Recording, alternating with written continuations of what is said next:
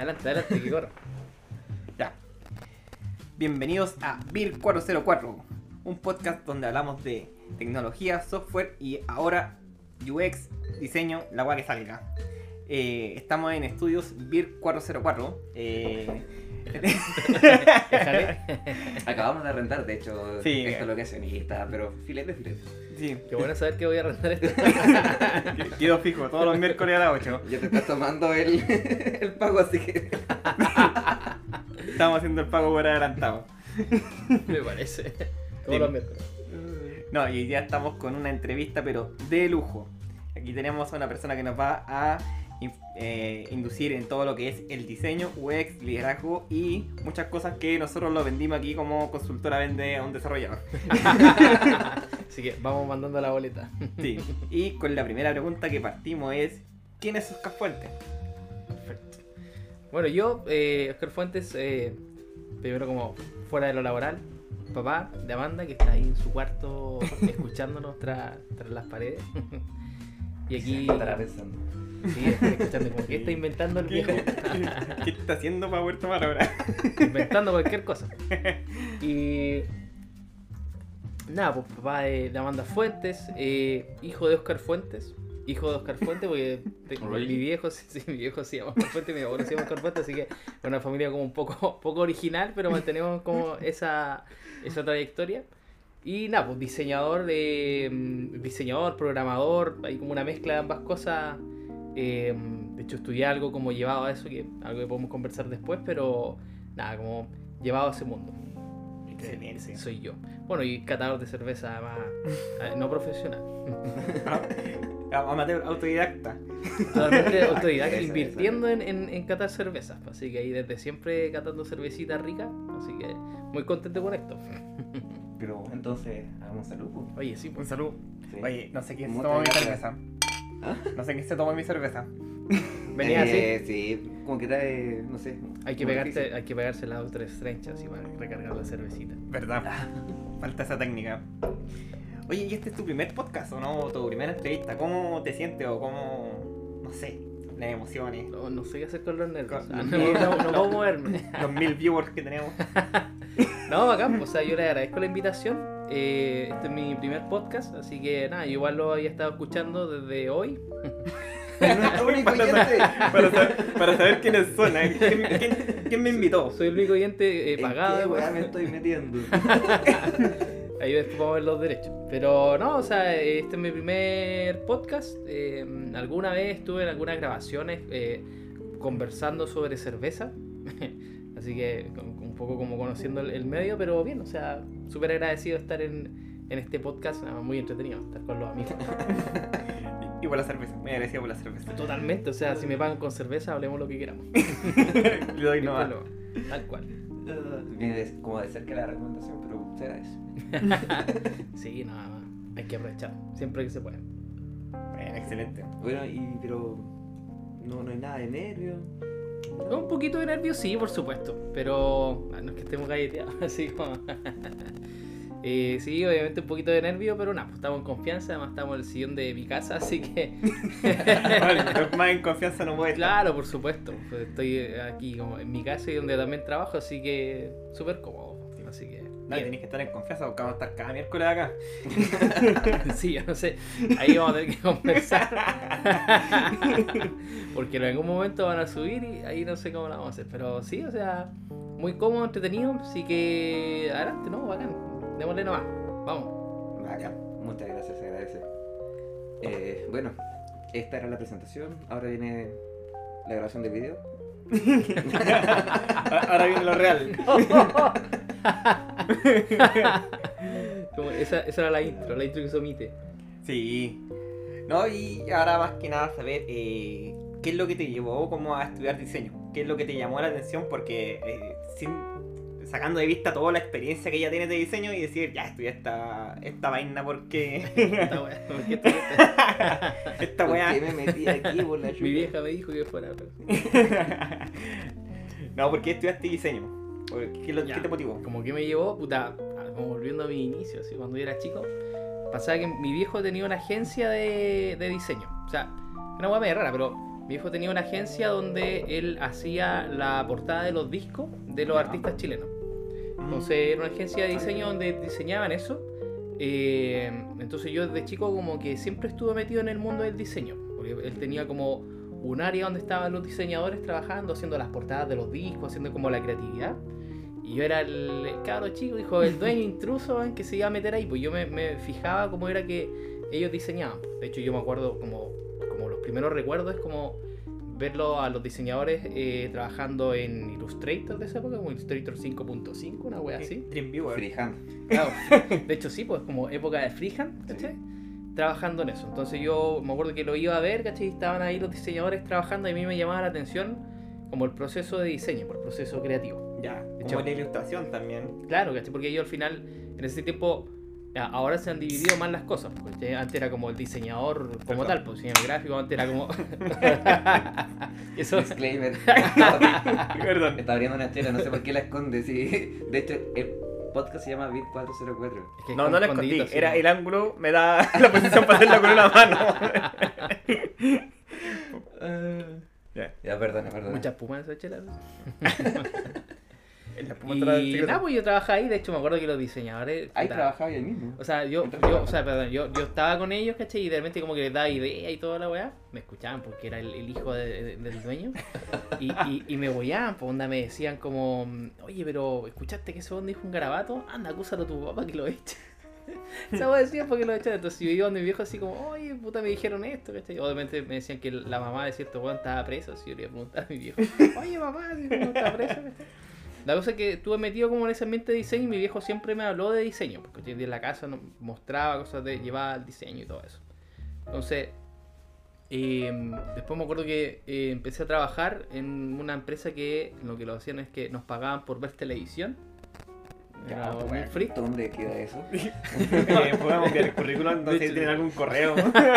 De hecho ya no existe, pero sí, pero era una, era una empresa donde nos pagaban por ver televisión, como tenemos que ver los avisos publicitarios que salían en, en la televisión y nosotros teníamos que revisarlo.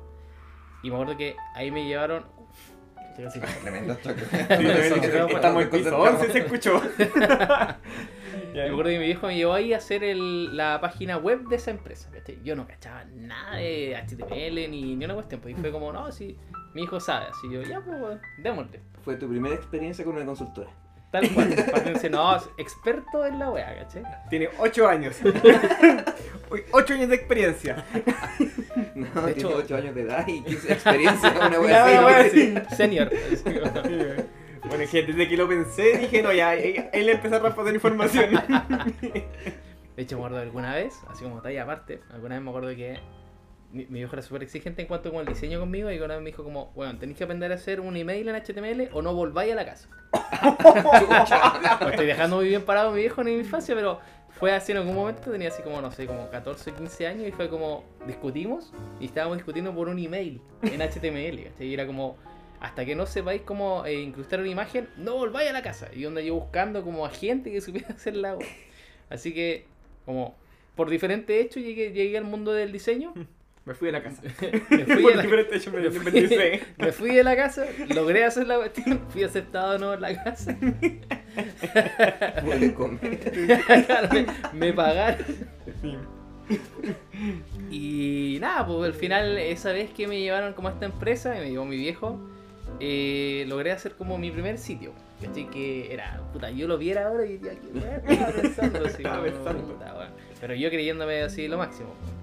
Y de ahí que eh, había una, yo como que estaba en- una etapa donde no cachaba mucho como que quería estudiar, como, como si dedicarme al diseño o otra cosa, y me diera como más lucas. y... ¿De qué año estamos hablando más o menos? ¿2005? ¿2008? Años 80, sí. Sí, yo me veo joven, ¿no? Mm, ¿2010? 2010 más o menos. Ya. Sí, sí, 2010, después de que salí del colegio. Eh, 2010, 2012. Eh, tomé un año sabático y en ese año sabático fue donde eh, empecé a hacer esta pega. Y ahí una persona del trabajo de mi viejo me dijo así como, oye, weón, como que puta, vos cacháis de esta cuestión. Entonces eh, me dio como, me, me dijo que en INACAP había una carrera de diseño y programación multimedia. Y fue como, ya, pues, esta va calza perfecto con lo que estoy haciendo. Y ahí me, me metí a estudiar eso. No fue como la típica de, del perito forense que nunca existió. De... Ya está, vamos por ahí. Perdona, Vamos a poner a hobby. Sí. De hecho, era una carrera media como inventada en ese momento. Porque en el INACAP estaba como, como las carreras así como. Las clásicas, pues sí, como ya ingeniería, ¿cachai? En informática. Claro. Pero este de diseño y programación multimedia era una weá que ya el título suena así como medio falso, así como que. No, no, ¿Y cómo qué te bien. pasaba en esa carrera? Eh, ¿Y y existe hoy en día? existe, weón. Ah, Todavía ya, existe. todavía existe, ya. Eh, ¿No la fundaste? o sea, estuvieron a punto de cancelarla después de que me fui. Eh, no, o sea, esa carrera todavía existe, pero la han mejorado como bastante. ¿cachai? Pero en ese tiempo lo que hacían era como mezclar justamente como lo que dice el título al final. Era, te pasaban como teoría del diseño, ¿cachai? Como usabilidad, sin saber lo que se llamaba usabilidad en ese tiempo, ¿cachai? Eh, y programación. Ya. Entonces te iban mezclando como los dos mundos y un relleno también. Por ejemplo, me metieron eh, 3D, ¿cachai? O me metieron, eh, ¿cómo se llama? Como editar audio.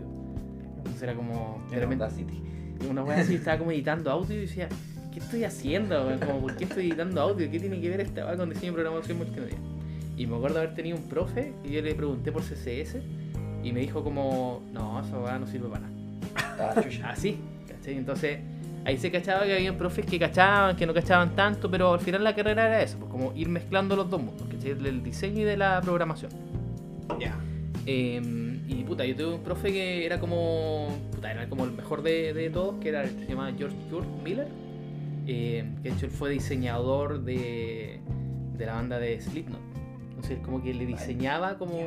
Le diseñaba como las portadas y le diseñó el sitio web, ¿cachai? Como que vino de Estados Unidos y terminó La- en INACAP. No sé cómo. La banda de esos buenos que tienen pura igual la cabeza. Sí, pues, o sea, como esas máscaras. ¿cachai? ¿Cachai? Y el bueno era como súper rockero, pero llegaba con poleras de Mickey Mouse. Era Ah, una weá así, muy freak, ¿cachai? Muy bien. Pero este profe, eh, por ejemplo, nos pasó un libro que se llama No me hagas pensar. Ah, ya. Que habla como de usabilidad y estamos hablando, no sé, año 2014, algo así. Ya. ¿cachai? Él ya está, eh, como que entregaba este libro y hablaba de estos principios pues, de usabilidad, cuando todavía era como, se le llamaba como arquitectura de la información, estaba como por ese mundo. ¿cachai? Entonces, nada, fue una carrera súper loca, eh, porque algunos no la entendieron. Algunos después se fueron más al mundo de la informática, otros se fueron más al mundo del diseño, pero fuimos pocos los que salimos de esa carrera, no, no fuimos muchos. Que era una carrera así como un MVP. Era una MVP. De hecho, yo me acuerdo que yo me eché esto de introducción a la programación. ¿Cachai? Yo me eché introducción a la programación, pues no lo logré, ¿cachai? Y me acuerdo que, eh, puta, ya repetí el ramo y de nuevo, introducción a la programación, pero ya no estaba con mis compañeros de diseño y programación multimedia. Entonces estaba con puros programadores. Y el profe de la carrera, o sea, de, del, del, del- de ese ramo, decía, ¿cómo están mis programadores? Y era como, sí, y era como, ya, bueno, sí. Y en, en- en una como que estábamos en una clase y como que pausó la clase y dijo, ya, ahora vamos a hablar de cuánto van a ganar, cuánto salgan de aquí. Y era como, oh. Y estaba para la cagada, así como, weón, como, profe, así como, por favor. Yo no, no, soy- no pertenezco acá. Acá- acá no hacemos eso. piedad. Sí. Pero nada, fue una, fue una buena carrera. eh, ahora lo que vi es que como que sigue existiendo, pero la, la han modificado, le han añadido más temas como llevado como el mobile, el desarrollo como de, de aplicación. Ya, excelente. Ah, piola. Oye, entonces, vienes de una familia súper tradicional. Los nombres, el diseño. Sí, como que estaba medio Sí. así como, como llevado a, a- a lo que iba a hacer. Y de hecho, mi hermana eh, también es como que estuvo en un tiempo de no saber qué es lo que quería hacer y ahora está estudiando eh, programación. Pero como programación y llevada como hacia el diseño. Así que no somos muy originales en la familia, pero. Son de una pura línea. Sí, como de una pura línea. Pero bien, Como Maradona. Como-.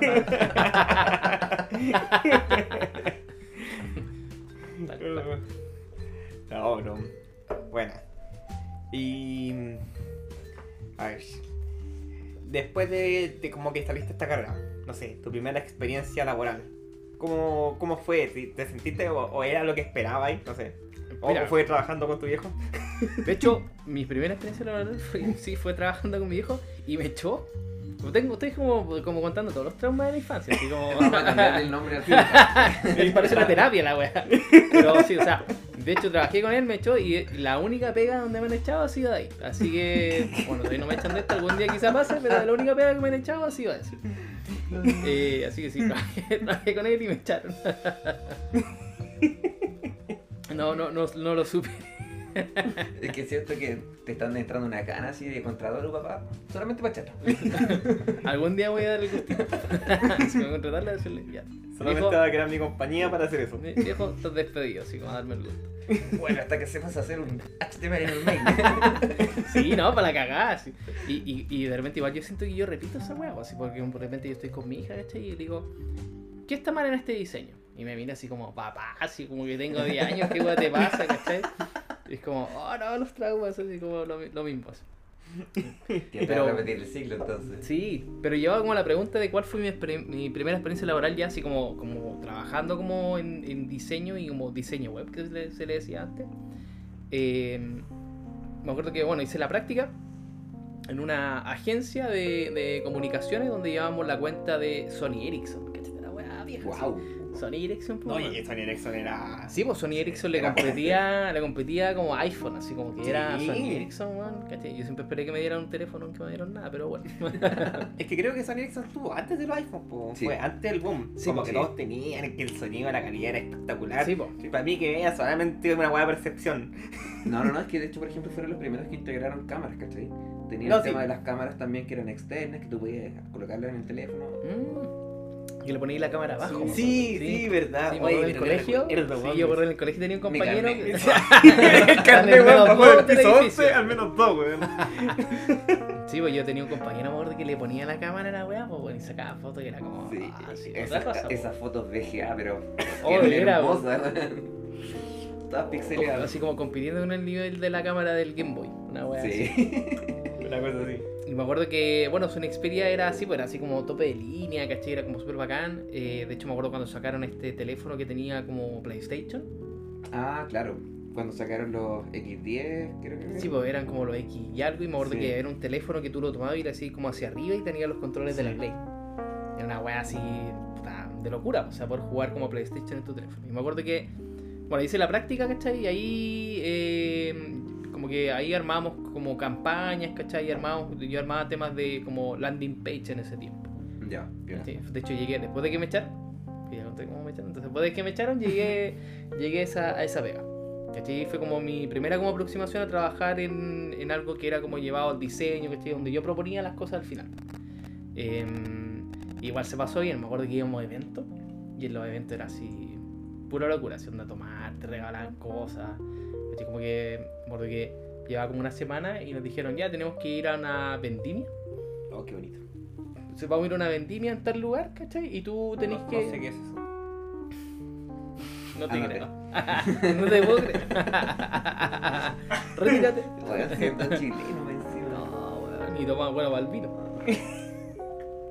Pero me acuerdo que ya fuimos a una vendimia, entonces era un pueblo que hacía como vinos, toda la weá, y llegamos allá eh, y llevaba como una semana.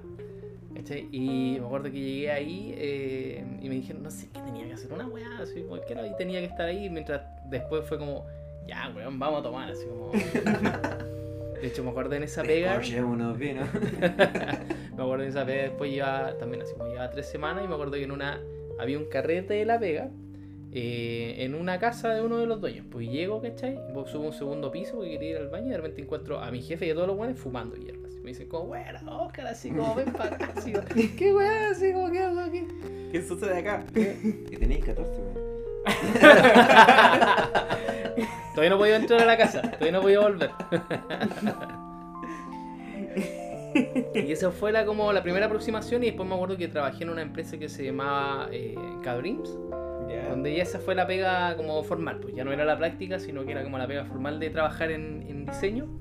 Me acuerdo que trabajábamos haciendo páginas web, donde me acuerdo que eh, nos pasaban, me acuerdo que pasaban el diseño, ¿cachai? Y yo tenía que pasarlo como HTML, CSS y transformarlo.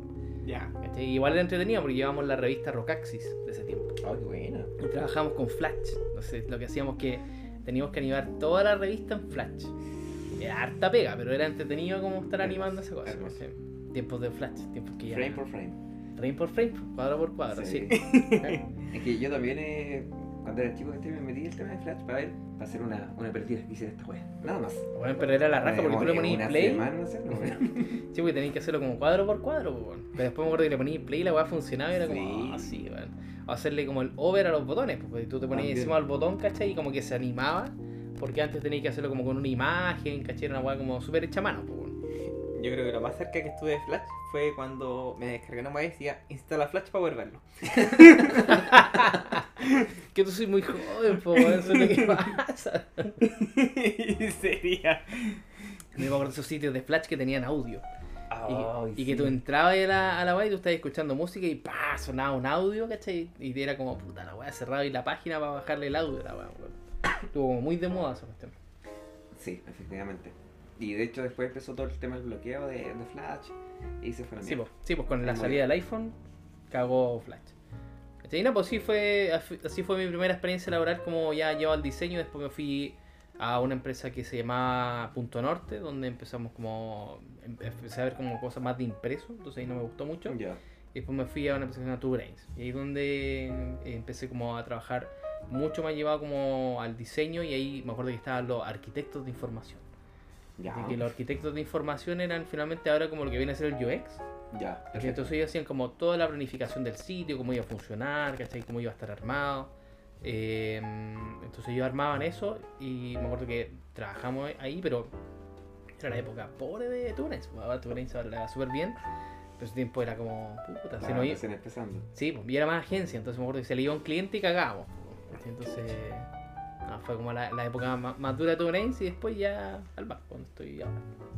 Perfecto. Pero ahí empezaste a incursionar en todo lo que era el tema de UX. finalmente. Exacto. Sí, pues como metiéndome como cada vez más como en la experiencia de usuario. Porque al final tú tenéis como, veis como toda la parte funcional, pero después te empezás a meter en como pensando siempre cómo lo va a usar el, el- el usuario, cómo, cómo, cómo va a interactuar con la página. Mm. Oye, y más o menos para contextualizar eh, para personas que nos estén viendo o oyendo, eh, ¿de qué año estamos hablando? Para poder ver cómo era la tendencia del momento.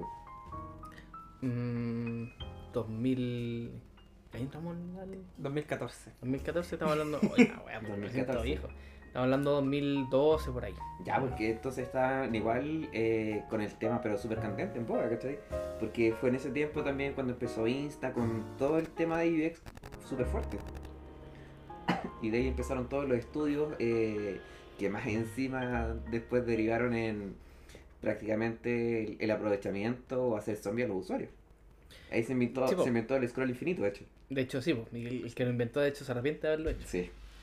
Eh, pero sí, o sea, lo que pasa es que en, en ese tiempo, al menos desde, desde lo que yo viví, eh, era más bien, eh, como se le, se le llama esto, como arquitectura de la información, eh, y se estaba como empezando a hacer esta división en que ya no se hacía, el, el arquitecto de información ya no era el que diseñaba el sitio en su diseño final, sino que era otro el perfil que terminaba de diseñarlo, sino que ellos lo que hacían era los wireframes, que en ese tiempo como que ya, se empezaba a hablar de eso, de los wireframes, que los wireframes tenían que ser de baja calidad, ¿cachai? que no era una interpretación final del sitio, sino que era como para mostrar la idea. En ese tiempo ya se, se hacía eso, se hacía esa práctica. Eh, y se estaba empezando como a generar esta división, porque actualmente, por ejemplo, hay una división entre como la experiencia y que la experiencia no, no es el que finalmente termina de diseñar el sitio. En ese tiempo todavía se hacía como, se estaba empezando a hacer esta diferenciación y también la diferenciación entre como el, el front que maquetaba el sitio eh, y el, el otro el que le hacía la programación. Entonces como, estaba como, como esa división. Pero sí estaba como ya en boga y empezando como cada vez a subir más, como todo este tema de la experiencia. ¿Y ¿Cómo fue enfrentarse a, a todo este cambio? Porque finalmente tú estuviste justo en el momento en el cual empezó a pegar súper fuerte. Sí, pues, o sea, eh, ahí pasó que, que empezaba como a entender un poco más, a cuestionarte algunas cosas. Como no, no era hacer el sitio porque sí, eh, ni entregarlo como para cumplir la fecha, sino pensando como, eh, ¿quién va a usar esto? Ya, Eh. ¿Alguien lo va a usar? ¿Cómo lo va a usar? Sí, lo usa. Claro, si es que lo usan, eh, va a ser fácil de usar, no va a ser fácil de usar. Eh, entonces, como que empezaban a hacer estas preguntas eh, de, de cómo, cómo iba a funcionar y a darle más valor finalmente a eso. Como a que la usabilidad generaba valor, porque si no te impactaba en el negocio. Si Efectivamente. nadie usa el sitio, finalmente impacta en el negocio. Entonces, eh, se empezaban a hacer estas preguntas. Eh, y luego me acuerdo que ya finalmente llega- llegamos a, a trabajar al banco y en el banco todavía estaba mucho esta tendencia de eh, el diseño como el UI versus el UX, ¿cachai? que es como toda la parte de como el diseño versus la experiencia. Comprendo. Porque a veces chocan, chocan el- el- la experiencia con el diseño. Sí, como que veces. a veces algo bonito no es usable. Eh, entonces en, en ese tiempo todavía era mucho como el, el que al- algo se viera bien por sobre que funcionara. Eh, y se empezó a hacer como esta diferenciación. pues. Después llegó, llegaron perfiles de UX eh, que solo veían eso, solo veían como el tema de experiencia. ¿Y tú cómo ingresaste? ¿Como UI, como UX, como diseñador? Yo entré como front al, ¿Como al- front? como front al banco, Ah, pero era con como Angular JS. con Angular JS, estamos hablando de ese tiempo, con Angular JS. ¿sí? No, y bueno, era la cumbia en ese momento. O sea, Sí, bueno, no era más sí. Angular JS era como. Sí, pues de hecho Top. era como que se propuso, me acuerdo, Angular JS y era como, bueno, el tope, Sí. así como, de hecho, incluso había webs que eran como medio desconocidas, que no se cachaban, eh, algunas webs que tuvieron que hacer ahí. Sí. eh, De hecho, no- me acuerdo que las personas como que dieron un poco de Angular JS era como, bueno, los elementales. Sí, weón. y me acuerdo que, bueno, nosotros llegamos al banco como front eh, y en un momento Mm. yo me acuerdo que nos juntamos con otro front que era como de nuestro perfil, que era más como un maquetador o, o llevado como más al diseño. Y me acuerdo que nos juntamos como todos estos perfiles, que éramos como ocho, y dijimos como, ¿saben qué? Nosotros no somos front de desarrollo, sino que estamos más llevados como a la experiencia, a la integración, pero con la experiencia. Eh, y ahí eh, me acuerdo que conversamos con nuestra jefatura y le explicamos como, pues mira, nosotros somos front, pero somos un front llevado más como al diseño, más que eh, al desarrollo. Más que la programación como tal. Claro, más que la programación, nosotros vemos como la experiencia, que, que lo que se propone en el diseño eh, quede bien implementado, eh, sea funcional, y luego se, se entregaba como esto como al área de programación, eh, y ellos terminaban de meter como la programación en sí. Mm. Y aparte, en ese momento, lo que recuerdo, ahí corrígeme todo esto, cuando estabas como en este perfil de front, ahí como que comenzaste un poco con el tema de la experiencia de usuario porque no había gente como que fuera de experiencia de usuario, o sea, como que agarraron ciertas personas y dijeron, ya, estos son como los de experiencia de usuario, pero no es que las personas venían capacitadas para ese cargo, sino que fueron como elegidas porque, porque sí. Sí, pues, o sea, im- imagínate que en ese tiempo todavía no, mm, o, o al menos en, en lo que vivimos nosotros, no había una persona de experiencia de usuario como tal, sino que el perfil de UI, del que hacía el diseño de- de- del, del- del flujo, se tenía que encargar además que su flujo fuera entendible. Y nos pasó muchas veces que lo que se hacía, eh, por ejemplo, con flujos complejos, porque además nosotros tenemos que trabajar con flujos complejos como, no sé, una transferencia, ¿cachai? Pero de empresas. Entonces, una transferencia de empresa era mucho más compleja que una transferencia entre personas, ¿cachai? Porque tenía autorizadores, liberadores, apoderados, ¿cachai? Entonces, tenías que ponerte en todo su flujo y nos pasaba que desde el lado como de front no teníamos, por ejemplo, todos los casos pensados y empezamos a darnos cuenta de que, que lo que se entregaba no se entendía. ¿cachai? O sea, era súper bonito, pero no era funcional. Mm, Nos pasó mucho esa cuestión. Entonces, ahí es donde empezamos a ver la carencia de no tener un UX. Entonces, ahí es donde llegaron eh, algunos UX al equipo, donde además fue duro porque se tuvo que conversar con los UI del equipo y decirles como, ustedes ya no van a ver experiencia, sino que se van a dedicar al diseño visual. Mm. Y obviamente les chocó porque ellos también veían experiencia, entonces era como quitarle un poco como su pega, ¿cachai? como cortarle la pega que hacían. Sí, o limitarlo. Claro, limitarlo. Pero ahí es donde llegaron estos perfiles de UX, donde aprendimos un montón, porque eh, estos perfiles de UX venían como con, con herramientas, procesos, ¿cachai? Y empezaron, ellos donde nosotros definimos que ellos primero tomaban el requerimiento, lo analizaban, se entendía, ¿cachai? hacían la, la maqueta y se lo entregaban al equipo de UI, ¿cachai? Y el equipo UI luego le ponía como el diseño y luego nosotros los tomábamos y lo entregábamos al desarrollo. Ya. Pero ahí fue como la primera apro- a- como aproximación al, al UX. Y luego, bueno, el, el UX como que en, eh, en conjunto con nosotros empezó a ser mucho como un trabajo de mm, como de conversar con las diferentes gerencias, ¿cachai? con las diferentes jefaturas, como de qué se trataba, cómo explicárselo, porque también pasaba que el negocio no entendía qué es lo que era. Eso tiene que haber sido duro. Sí, o sea, era, una, era como un discurso que tenías que repetir varias veces, ¿cachai? Y darlo cada vez, ¿cachai? Con cada perfil y entender como, básicamente como, no es vender, pero sino explicar cómo que era la experiencia, ¿cachai? Por qué era importante. Porque bueno, nos pasó muchas veces, de repente liberábamos cosas que no se entendían y había que volver a hacerlas. Claro, claro. Y fuera de eso, en ese momento el banco no tenía el perfil definido, no estaba No. tampoco dentro de su flujo. Claro, era un perfil externo, de hecho. Y luego se empezó a interiorizar, ¿cachai? Como perfil y como una necesidad. Eh, y que además teníamos esta como pelea entre eh, el diseño y el desarrollo. Porque el diseño entregaba algo, pero el desarrollo decía como, esto es súper complejo, ¿por qué lo quieren hacer así? Y éramos como equipos rivales. O sea, estaba diseño y desarrollo. Y pasó, o sea... Sí, eh, me tocó. Sí, pues, o sea, pasaba, ¿cachai? Y era como, nosotros por el, yo lo veo desde mi visión, pues, o sea, nosotros en el área de diseño decíamos, puta, los programadores o son pesados o no lo quieren hacer, ¿cachai? No quieren como avanzar. Pasaba. Eh, y obviamente entendiendo el lado de la programación también era como, ¿qué están proponiendo estos hueones? Pues, ¿Cachai? Como, ¿por qué hacen esto? ¿Por qué lo proponen? ¿Cachai? Y a veces, sin, sin tener la experiencia de por medio, era difícil discutir algunas cosas. ¿Por qué el botón está a la derecha y no a la izquierda? ¿Cachai? Puta, porque a mí me gusta que esté a la derecha. po, ¿cachai? Eso podría decir el diseño. ¿cachai? A mí me gusta que esté a la derecha porque sí nomás, po, porque se ve más bonito. Claro. ¿Cachai? Eh, y ahí es donde, donde trae una discusión súper como de guata que le decimos nosotros, como A o B, po, ¿quién tiene la razón? ¿Cachai? Entonces ahí es donde la experiencia de usuario donde entraba a decir, mira, según lo que hemos estudiado y lo que hemos probado, es que el botón a la derecha va a convertir más, va a funcionar mejor. Claro. ¿cachai? Entonces ahí es donde empezamos también a tener como esta herramienta. Claro, porque ahí finalmente entra toda una eh, lógica, incluso psicológica, de por qué se escoge una cosa u otra. De hecho, los humanos tendemos a ver más hacia la derecha que hacia la izquierda. Sí, po. y de hecho se hace como un escaneo, como una Z que uno va haciendo. Entonces parte a la izquierda, después va como hacia la derecha, así. Realmente uno lo que hace es como escanear la información. Pero por ejemplo, cuando tenía un trozo, un mensaje de alerta gigante que tiene mil. puta, un texto gigante. No lo leí. eh, no, no, uno no lo lee, pues lo salta. Uno dice, hay un mensaje de alerta, eh, habla algo de mil lucas, no, ya, pam, lo paso. Entonces empezamos a, a experimentar esa parte, ¿cachai? Como, como a meter cada vez más la experiencia de usuario. Ahora obviamente ya se ha dado donde los desarro- los UX están en cada célula y son parte del equipo. Entonces donde se ha dado un poco la vuelta a eso de somos parte del equipo, porque antes era como ustedes y nosotros. Ahora Sí, es, sí. ¿cachai? En cambio ahora es, es un equipo en conjunto que trabaja, ¿cachai? Y, y el equipo, que alguna vez lo vimos con algunos productos, que nos llamó la atención cuando ya eh, los propios desarrolladores nos decían, oye, ¿y esto se entenderá? Y ahí era como por nosotros, por dentro, o sea, nosotros era como, bien, weón, ¿cachai? Lo logramos, weón, ¿cachai? Que, que desarrollo se preocupara de la experiencia, ¿cachai? Sí. Ahí ya, e- eso es un logro, weón, ¿cachai? Que, que no solo hablando de los desarrolladores, pero que otros perfiles a lo mejor ajenos al diseño se preocupen de la experiencia y digan, no, pero oye, ¿esto cómo va a afectar? Porque significa ya metiste el bichito, ¿cachai? Eh, porque además, en general, mucho de la experiencia es sentido común al final. Sí, Mm. claro.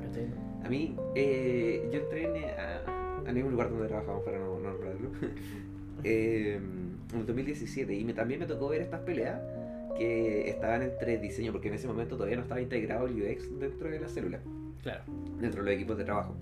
Y me acuerdo haber visto, de hecho tenía una reunión donde estaban las personas de diseño, eh, no me acuerdo cuál era el nombre, no los quiero decir. se omiten. Eh, eh, sí, me acuerdo de unas caras pero larguísimas entre diseño, entre las personas de front que de hecho ya llevaban un, un buen tiempo en el banco.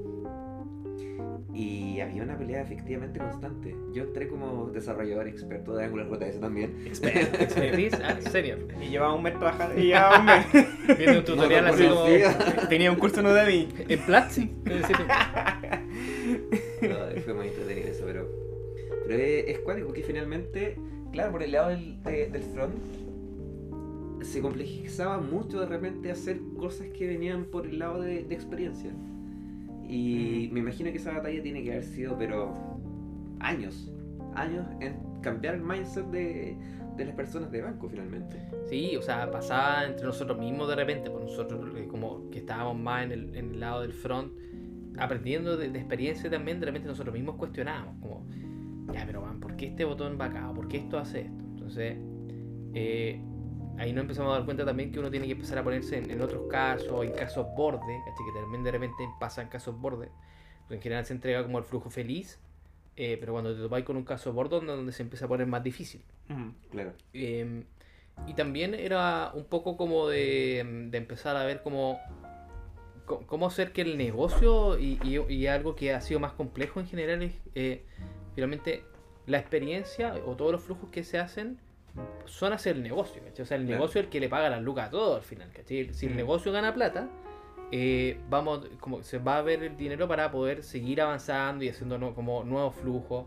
Eh, finalmente todas las cosas que se hacen es por negocio, ¿cachai? Entonces, a veces cuesta como entender eso, porque finalmente las cosas no es que se hagan, vamos a hacer un flujo porque vamos a utilizar la última tecnología, o vamos a hacerlo con la última forma de, de la, la última metodología de trabajo, ¿cachai? sino que realmente eh, el, el fin es, es que el negocio genere lucas. Mm. Claro. ¿cachai? Entonces a veces pasa que eh, la experiencia como que se, se sale un poco de eso porque vela por el usuario, vela que el usuario entienda. Mm. Eh, pero finalmente el fondo es que hay un negocio de por medio. Entonces, ¿cómo yo como, como experiencia hago que esto funcione para que eh, al negocio le sea rentable? Si finalmente ese, esa es la finalidad, que, que el negocio sea rentable. O sea, yo siempre, personalmente siempre lo he visto de, de la, de la siguiente forma. La experiencia finalmente lo que va a hacer es encantar al usuario para que interactúe con el producto que tú le estás dando. Mm. Exacto. Y de esa forma el, finalmente el banco o la institución que sea va a terminar rentando todo lo que, todo lo que es la experiencia de usuario. Sí, fi- finalmente el fin es como si se entiende y es fácil de entender. eh, Dentro, de hecho, mientras más fácil, mejor. Totalmente. Por ejemplo, cuando tú ves Fintual. Fintual es, trabaja, es una entidad que trabaja con lucas y muchas lucas. ¿cachai? Se gana mucha plata, ¿cachai? Se trabaja con mucha plata. Eh, no hablemos de las inversiones Un de tema sensible, un tema Es un tema sensible. sensible, donde yo me puse a administrar las, las lucas de mi vieja eh, y he tenido que dar unos reportes más o menos, ¿no? Uy, acuático. Pe- Peor que reporta gerencia. y bueno, pero omitiendo eso, eh, Fintual tú entras y, y es como. Te habla de una forma como súper cómoda, ¿cachai? Mm. De hecho, por ejemplo, cuando tú tenés que transferir lucas, eh, para transferirle lucas el email donde tenés que copiar es como Arturito, una cosa así como R2D2, una cosa así. Creo que era algo como así. Era como súper relajado, pero como es una sensación como de algo relajado y algo fácil de usar, como, como que te invita a que sea algo fácil, eh, tú lo haces, pues, ¿cachai? Porque decís como ya son pocos campos, son pocos pasos, lo hago. Entonces ahí donde tú decís, hay harta experiencia por detrás, ¿cachai? Está súper bien planificado. Eh, a nivel de experiencia, a nivel de storytelling, ¿cachai? a nivel de writing, eh, de cómo funciona, que es tan fácil de usar y te da la confianza de como su relajo de, ya, voy a invertir con ellos. Mm. ¿cachai? Entonces, y finalmente ellos ganan lucas con eso. Claro. Entonces, finalmente lo, eh, lo- lo importante es lo, o lo mismo acá al final, que se entienda eh, para que el negocio sea rentable. De hecho, es súper minimalista la interfaz de, Sí. de Fintual. Tiene lo justo y necesario. De hecho, de repente uno que echa de menos ciertas cosas. que, Sí, sí, como, como más opciones, ¿cachai? claro, como que uno lo ve. no Sí. sé. Y también los iconos son como muy medios cómicos de repente incluso. Mm. Sí, pues que ellos mismos, eh, lo, lo que hemos visto también es como que se toman muy a la ligera, como a sí mismos, por así decirlo. Eh, son como muy light, pero es una sensación que te transmiten. O sea, como que eh, eh, es un funcionamiento simple, fácil, ¿cachai? No es complejo, ¿cachai? No está lleno de inputs, no te pregunta el nombre, el root, el correo, sino que lo va haciendo, pero de forma gradual. Sí, efectivamente. Sí. De hecho, me acuerdo de una de las propagandas de Fintual, así como en estos que están en los paraderos de Nigro o Metro, que era como la página inicial de Google y salía Fintual y como buscar. Y abajo decía googlea Fintual. Nada más, no te decía nada, ¿cachai? Y era como una- un mensaje como, no sé, era muy bueno. Sí. Súper simple, como invitando a buscarlo a ellos. Exactamente. Oye, y avanzando un poquito, eh, que también va de la mano con todo el tema de la experiencia, eh, el tema de la analytics. O sea, ¿en qué momento te empezó a interesar el tema de la analítica? O sea, yo creo que siempre estuvo presente, pero ¿en qué momento fue como ya, eh, no es un tema más, ¿cachai? Dentro de todo el target que tengo, sino que es un tema prioritario. Bueno, cuando volví a mi casa, así con la con la weá, así mi viejo, no, ya corten esta weá porque está aquí. yo. Dijiste, Eh. el mail no es, es, es la analítica. Y estaba marcado, no estaba marcado. Ah, cagaste, man. Eh, no, puta, el tema de la analítica, y cómo yo enteré a la cuestión, eh, fue algo como súper frustrito, así como frustrito, ¿cómo se dirá? Eh, me acuerdo que eh, estaba en un equipo y me dijeron como, ya puta, ahora tenéis que, hay que marcar este LAN. Así que Estaba moviendo un producto y había que marcarlo y fue como, ya, ¿y de qué están hablando? ¿De qué se trata esta cuestión? Y hasta que entré a Analytics fue como, no entiendo nada, así como que hay mucha información, hay mucha data y fue como, ¿qué es esta weá? No lo entiendo. Entonces, hablas de mapas. sí, o como que, que son como las visitas únicas, las sesiones únicas, ¿cachai? Era como, oh Dios, ayuda. Entonces, me acuerdo que eh, de a poco como que empecé a entrar, estábamos en, un proyecto donde había mucho marketing de por medio. eh, el market, era un marketing como súper agresivo. eh, y por lo tanto, como era un marketing agresivo, también se tenía que medir. Porque el mundo del marketing es así, o sea, el mundo del marketing, tú haces una campaña, la campaña se mide y en base a lo que se mide es qué tan efectiva fue la campaña. O sea, es súper duro esa cuestión. Entonces, y tiene que estar medido, tiene que estar marcado. Si no está marcado el botón que, por ejemplo, tú querías el botón de la quiero, si no estaba marcado el botón la quiero, y la, la campaña marcó cero, cagazo, ¿cachai? porque no, no se marcó. Entonces empezamos a trabajar con un equipo que tenía una intención de venta súper grande hacia el producto eh, y empezaron a, a pedir que todo lo que se lanzara fuera guardado en Analytics. Entonces yo de puro saco nomás pues, me empecé a meter, eh, me empecé a conversar con algunos perfiles que ya trabajaban en Analytics Ya. eh, y empecé a entender, empecé a como meterme cada vez más, empecé a entender los términos eh, y a mí me pidieron como, sobre todo a mí, como mi jefe me pidió como, métete a esto como para entenderlo y qué valor eh, como entrega, porque se hacía, pero se hacía de repente, como por ejemplo instalar Analytics en una nueva landing, se hacía a veces, eh, y, por ejemplo marcar cierto botón, se hacía, pero no era algo Como que antes era una solicitud por parte del negocio prácticamente. O de la- del negocio, hablando de, de quien te solicitaba algún tipo de desarrollo. Así lo veo. Exacto. Y sobre todo que pasaba que a lo mejor se pedía como el marcaje inicial, como queremos saber las visitas de esto. Ya, ok, y, y- y uno como que empezaba a avanzar con eso, instalarlo, ¿cachai? Instalar el Analytics, eh, como la cantidad de visitas. Pero al final después lo que uno empieza a ver es como, empecé a notar, pues como, ya, vamos a instalar Analytics, perfecto, co- como hecho. Pero ¿y, y qué hacemos con esta información? ¿Qué valor da?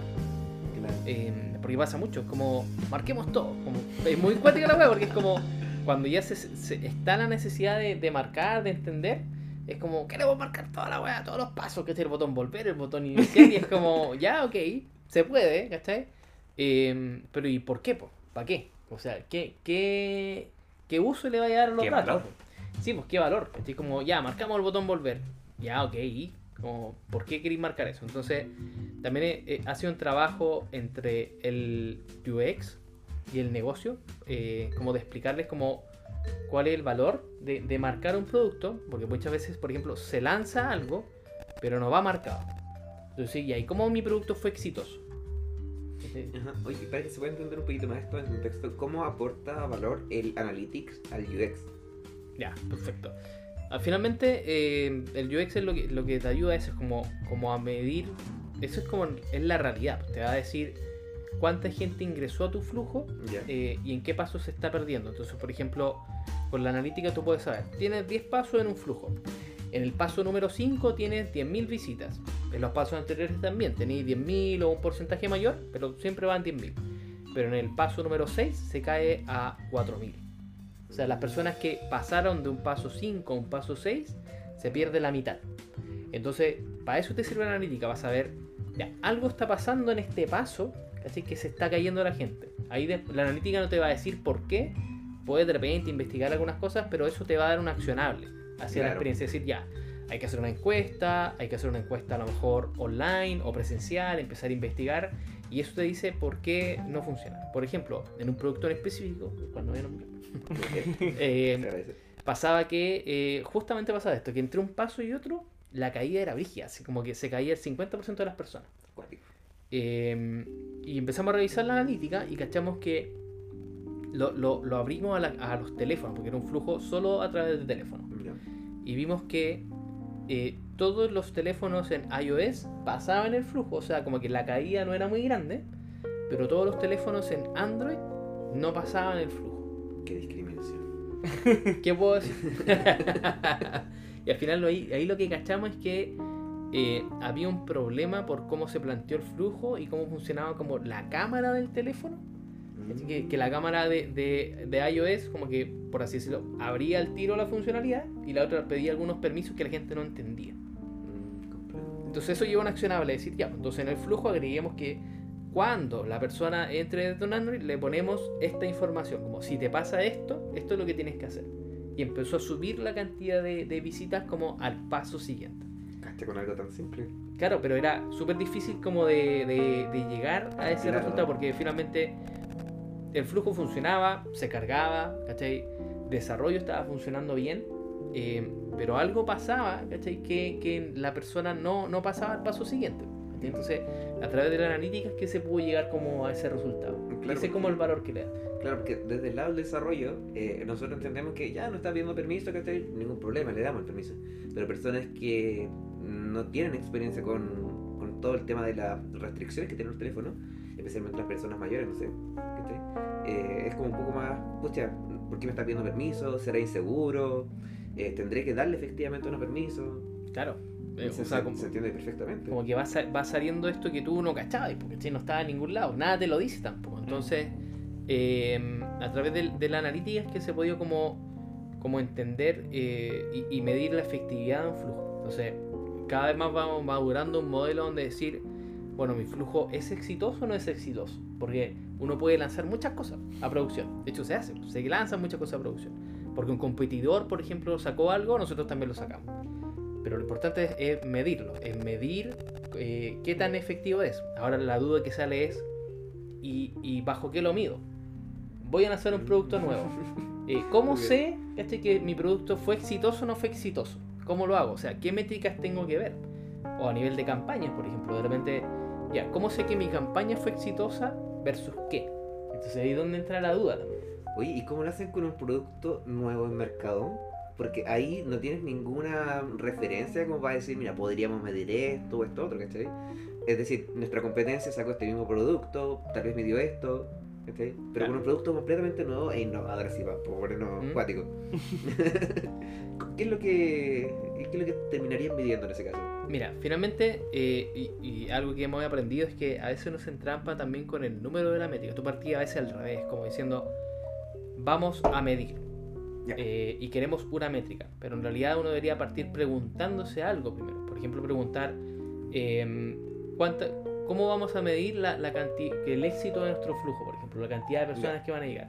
Entonces uno puede poner un número, decir, bueno, vamos a partir, esperamos que sea esta cantidad de, clientes. ¿Cómo lo vamos a medir? ¿Qué métricas necesitamos para poder saber esta información? Eh, y eso genera las métricas que se va a tomar. Entonces, eh, a veces uno se enreda mucho en, en los números, en cómo, cómo marcar algo, cómo medir algo, cuando en realidad uno tiene que partir con una pregunta. Una pregunta de, una pregunta de cómo, cómo eh, voy a considerar mi producto exitoso o cómo, cómo por ejemplo, eh, voy a medir la cantidad de usuarios. Entonces, de repente uno tiene que partir primero con la pregunta y después con el dato que va a sacar. ¿sí? Y empezar como a analizar, o sea, eh, a veces no, no hay como una base, de repente uno tiene que analizar competidores y poner un número y empezar a probar, ¿no? Es medio difícil, pero de repente hay que partir con un número y empezar como, como a avanzar. Loco. Todo un mundo el tema de la analítica. Ha sido todo un viaje porque... Bloqueado. Ahí está Ah, la pauta, así sí. que. Sí, Sí. puta, bueno, sí, ha sido todo, un- todo un viaje como en el equipo. Porque también, por ejemplo, pasó que el equipo no cachaba mucho, entonces empezamos como, como a entender, empezar a generar una nomenclatura de cómo guardar cosas, Mm. empezar a explicarle, por ejemplo, al, al negocio de por qué es de valor marcar. Después viene la parte de desarrollo de cómo marcar. eh, y ahí hemos estado como impulsando esa parte. Que Sí, bueno. Son varias cosas. Bueno, y también medido de esto, o de la mano de esto, te tocó también liderar un grupo de métricas, ¿o no? Sí, po, tal O sea, cual. y es prácticamente de diseño, métrica, como todo un conjunto de lo que hemos hablado, desde diseño, experiencia de usuario, métricas, y ya no está ahí como en el lugar, por así decirlo, donde queman las papas, eh, metiéndote ahí. No, pues ya como no, tal. eh, como metiendo las manos, no. Ahora Claro. te estás quemando directamente. Me empecé a tiritar el ojo en este momento. No, o Yo pensé sea, que- Yo pensé que Siri está con el látigo. Pero déjame guardarlo. No, ¿cómo ha sido este proceso? Porque te pasó de estar uno más del equipo a ser el líder del equipo y manejar diferentes perfiles. ¿Cómo ha sido esa transición? ha sido mm, una bueno no, no ha sido tan fácil y en algún momento igual tuve un equipo eh, pero por dado cierto proyecto tú te reís nomás porque también estuve tú también el mismo Ah. proyecto un proyecto Ah, muy, no, muy, muy, muy, muy complejo Ya, perfecto. eh, Quiero como recordarlo. los traumas entonces ese proyecto a mí me llevó a dejar este equipo y pedir como no yo quiero volver a meter la mano y finalmente después con todo lo que aprendí todo lo que empezamos a trabajar yo me di cuenta de la necesidad de que teníamos muchos perfiles que trabajaban como en puntos diferentes, como en equipos diferentes. Entonces, fue como una conversa de eh, tomar este equipo, juntar a, a estos perfiles y empezar a trabajar como un equipo de, de- que ve front, que ve métricas, que explica las métricas. Eh, y igual ha sido difícil porque no cachábamos todo. O sea, tuvimos que empezar a, entender cómo, por ejemplo, funciona Analytics. Ahora va a salir Google Analytics 4. Entonces, puta, empezamos a entender Universal Analytics y ahora nos salen con, Universal, eh, con Google Analytics 4 y fue como, puta weá, como que vamos a hacer? Eh, entonces, ahí ha sido un poco como de, de, de- o la gracia de poder tener este como liderazgo, este lead, es que sirve para empezar a, a- a- a cortar ciertas cosas y, y a poder como avanzar, porque cuando uno está metiendo las manos, de repente tiene que pedir como, como mucho permiso para hacer ciertas cosas. En cambio aquí, como a nivel de, de elite, es como ya, vamos a hacer esto. Y démosle nomás, si nos equivocamos, bueno, yo pongo la cara, me pondré rojo y le damos nomás, avanzamos. Em, pero ha sido complejo eh, hacia el equipo que, que puedan entender como el valor de, de por qué marcar algo, lo mismo que conversábamos recién, o sea, por qué hay que marcar, eh, cuál es el valor de una métrica, cómo funciona Analytics. Entonces, ahora ellos ya lo manejan súper bien eh, y, y somos como, como que vamos dando las charlas. Entonces, por ejemplo, vamos donde la charla de explicar a, al UX y, a- y al negocio de por qué es importante marcar, cómo lo pueden hacer, qué parámetros tomar. Y luego vamos donde el desarrollo y también vamos explicando cómo se marca. Entonces, de repente como que yo lo que yo voy viendo en el equipo es como ya, ¿a quién de esta semana le toca cierto producto? eh, que finalmente es como una charla que hay que dar. Y después hacemos todo un seguimiento y hemos estado inventando algunas cosas. O sea, por ejemplo, nos topamos donde eh, cuando tú guardáis un botón, por ejemplo en Analytics, ese botón se guarda con un nombre. Entonces cuando revisamos la Analytics que existía, el botón decía como botón avanzar. Y era como, ya. botón y avanzar. Y era como, ya, ¿y qué esta weá? Eh, ¿Botón avanzar qué? ¿Qué- en- ¿Dónde pasó? Eh, ¿Quién lo marcó? No tenemos idea. Entonces, por ejemplo, hemos estado creando una nomenclatura de cómo, cómo guardar esos eventos. Y después le vamos explicando la nomenclatura al equipo, a los diferentes equipos y que se entienda la nomenclatura, porque a veces también es difícil de explicar. Entonces, ha sido entretenido, yo creo que igual eso ha motivado al equipo porque como ha sido necesario estar como aprendiendo constantemente eh, y, está, y, y algo que además yo, yo he comentado mucho de la nomenclatura que nosotros estamos proponiendo está en proceso. No sé, yo siento que estamos viendo lo mismo que hizo el UX hace años atrás. Eh, lo estamos haciendo con las métricas. Probablemente estemos atrasados, a lo mejor hay otros, hay otros, eh, hay otro- claro, hay otros estándares, hay otros, a lo mejor otras empresas o en otros países ya lo tienen esto súper avanzado, pero para nosotros estamos como definiendo esto y igual ha sido entretenido, o sea, ha sido un viaje porque estamos haciendo algo que no existía. Efectivamente, ya han aprendido sobre la marcha finalmente. Sí, pues estamos aprendiendo so- sobre la marcha. Obviamente nosotros nos vamos incluyendo ciertas como capacitaciones y vamos aprendiendo. Pero es entretenido estar como, como inventando ideas, ver cómo funcionan, cómo se marcan y bien. O sea, eh, yo creo que eso motiva harto el equipo. Porque finalmente ha servido de que somos una dualidad, un equipo súper eh, donde trabajamos en front, pero Ya. también marcamos. Entonces como que hacemos, puta, hacemos todo. Pues. Ah, usted está Le- con Mojo. Mojo. Entonces Sí. nosotros como le hacemos el front y también lo marcamos. Y así lo marcamos nosotros. Entonces, eh, eso sí ha sido motivante para el equipo. Em, realmente es medio complejo entre... em, porque a veces nos vemos un poco como cortos de capacidad. En tema tiempo. Sí, un poco de tiempo porque nosotros tenemos que responder a, no sé, 80 células diferentes. Entonces, y somos, no sé, 6 personas. Entonces, Hermosa. ¿cómo no nos convertimos en stopper también? Oh, qué cuático. Mm. Oye, pero ¿y qué es lo que más te ha gustado y más te ha complicado ser líder? Porque ser líder no es fácil. No, para nada. O sea, sí, yo creo que, de hecho, para mí yo soy como un buen, así como súper tímido, de repente medio callado, ¿cachai? Eh, Pero si hay hablado caleta, weón. puta, sí, po, weón, pero es que es la cerveza, po. Eh, Introvertido, yo diría.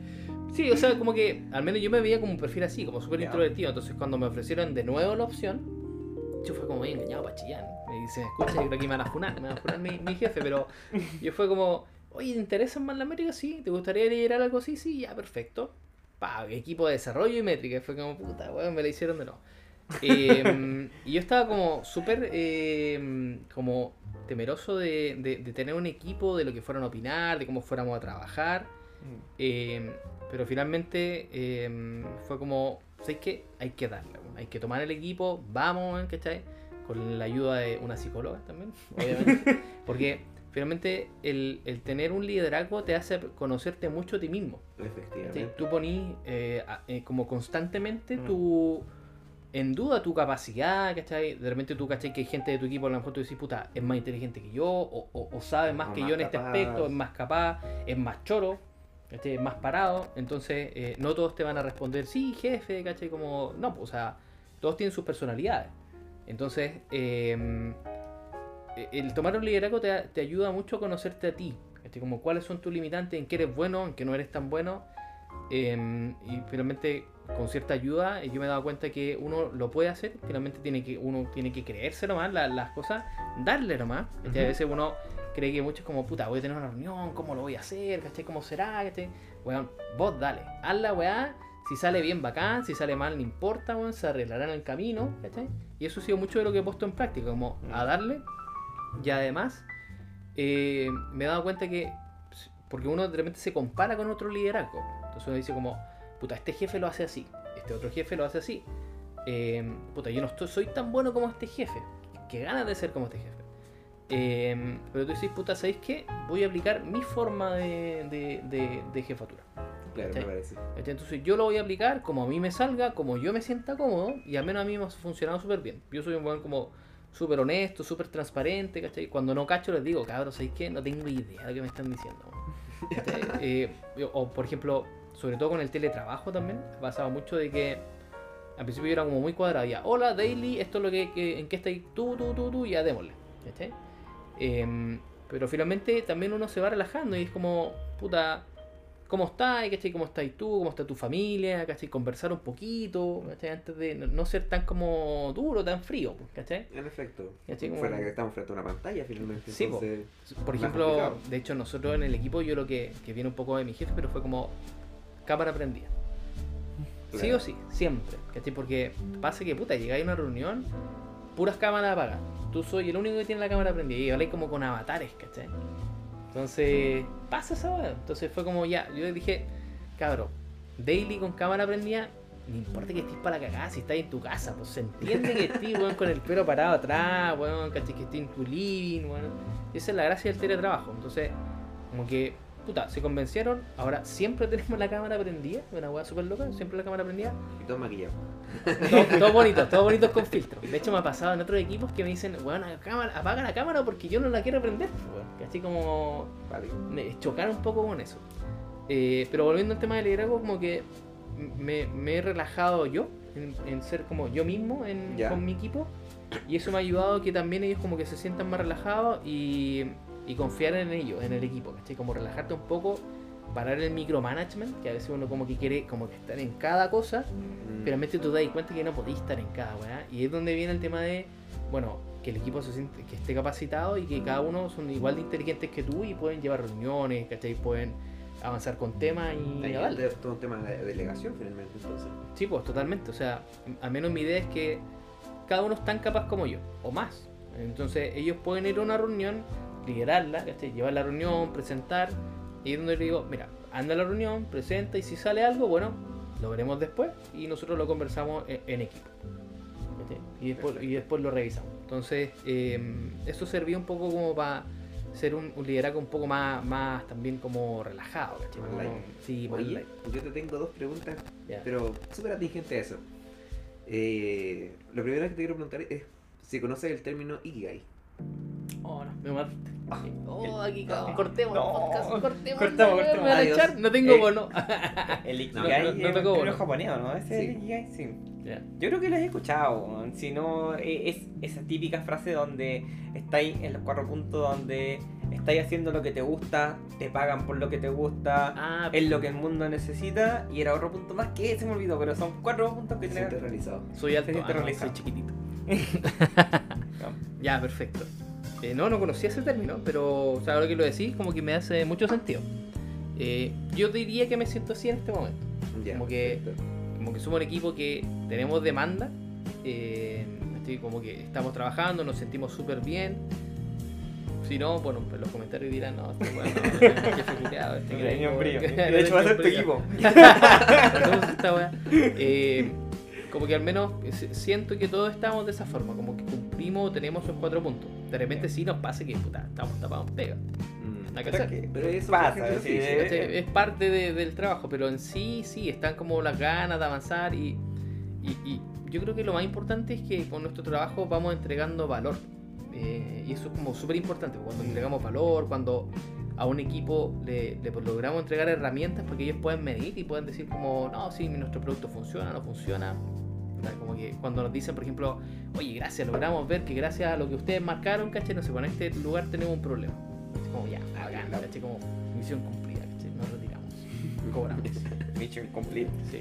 Pero está ese término está, está bueno. no- no- Bueno, venía todo esto por, por tratar de andar un poco más en el eh, en el Oscar un poco más personal, que ahí sacando todos los temas de trauma, como el Oscar terapia, ¿ya? Volvemos a los carterapias, Bueno, hablé de mi viejo, bueno, hablé del psicólogo, bueno, así que ya no sé qué más. es que tienes un recorrido que es bastante interesante, ¿cachai? Pasaste primero por tener que hacer una, un HTML de un mail, ¿cachai? Hasta actualmente liderar un equipo de algo que no tenías ni idea.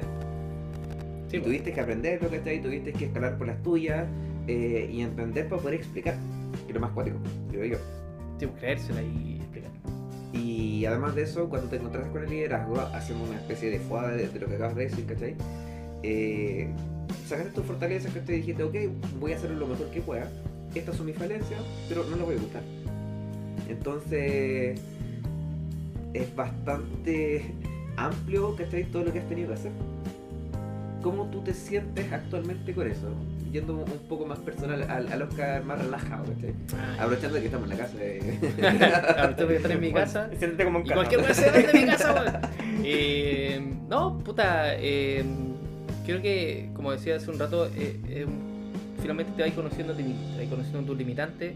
Obviamente, de repente uno tiene como episodios donde sentís que está la cagada, ¿cachai? Que está todo mal, ¿cachai? Y de repente te cuestionáis mucho a ti mismo y decís como, puta, lo estoy haciendo mal, ¿cachai? O, o los demás lo están haciendo mejor que yo. Como un síndrome del impostor prácticamente. De hecho pasa, sí, a mí me ha pasado mucho el síndrome del impostor, como que siento como que digo, no, yo no cacho nada, weón, ¿cómo, cómo llegué aquí, weón? ¿Cómo yo voy a estar acá, cachai? Yo no sé, no entiendo, ¿cachai?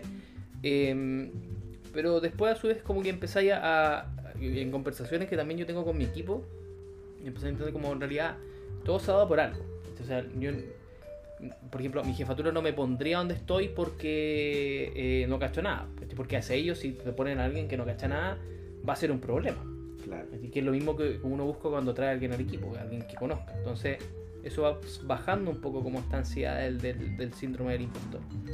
Eh, entonces, al menos como que, como que haciendo una retrospectiva, claro, yo siento que he avanzado mucho, que, que me conocí harto a mí mismo, que estoy mucho más relajado. Eh, de repente sí debo decir que me dan ganas como de volver a, a como sacarme esta cuestión de la jefatura y volver a meter las manos, estar ahí como ver mi tema, así como ya estamos listos, chao. Así como eh, que lo conversé con otro líder en su momento. Así, para que nadie moleste. Porque igual uno de repente echa de menos esa weá. el- el puta, yo tomo mi tema y a las 6, chao. Estoy listo, ¿cachai? Eh, o no tengo que tener la preocupación de que va a llegar alguien nuevo, de que tengo que preparar su onboarding, ¿cachai? Como que. Que gana de meter solo lo que yo tengo que hacer.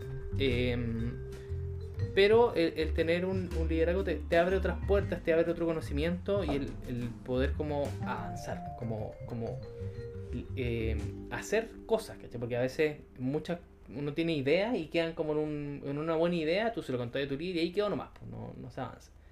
Entonces, eh, te ayuda como a avanzar, pero sí, obviamente el tema del liderazgo tiene un costo donde, eh, un costo como personal súper alto. Sí, me Como, imagino. bueno, tú lo viste. Claudio, cuéntanos más sobre eso. No, también estamos en fase de trauma. No, pero eh, eh, es complicado, sí, es súper complicado.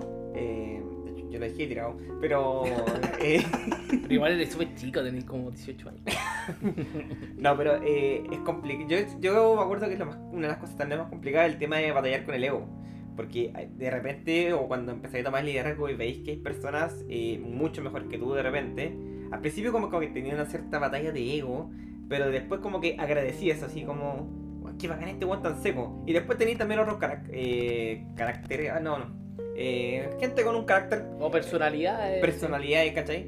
Eh, muy fuertes, ¿cachai? Y es como también me tocaba, me acuerdo que una vez que fue porque me tocó liderar un equipo, eh, porque mi jefe se fue, dejaron botadito. literalmente, y nos dijeron así como tienen que ir un fin de semana, y había una persona en específico que era, aquí Oscar lo conoce, que era difícil, difícil, y me dijeron, Él, él, era él. Gracias. No, no. Era otra persona. Y como me dijeron, no sé, pues tienen que venir el sábado. Y yo sabía que todo el equipo iba a ir, pero esta persona ya sabía que me iba a costar. así Igual como- tema difícil, hacerlo ir el sábado, ¿no? Sí, Una weá. era como, ya, y yo así como pensando, ya, ¿y cómo lo convenzo, cachai?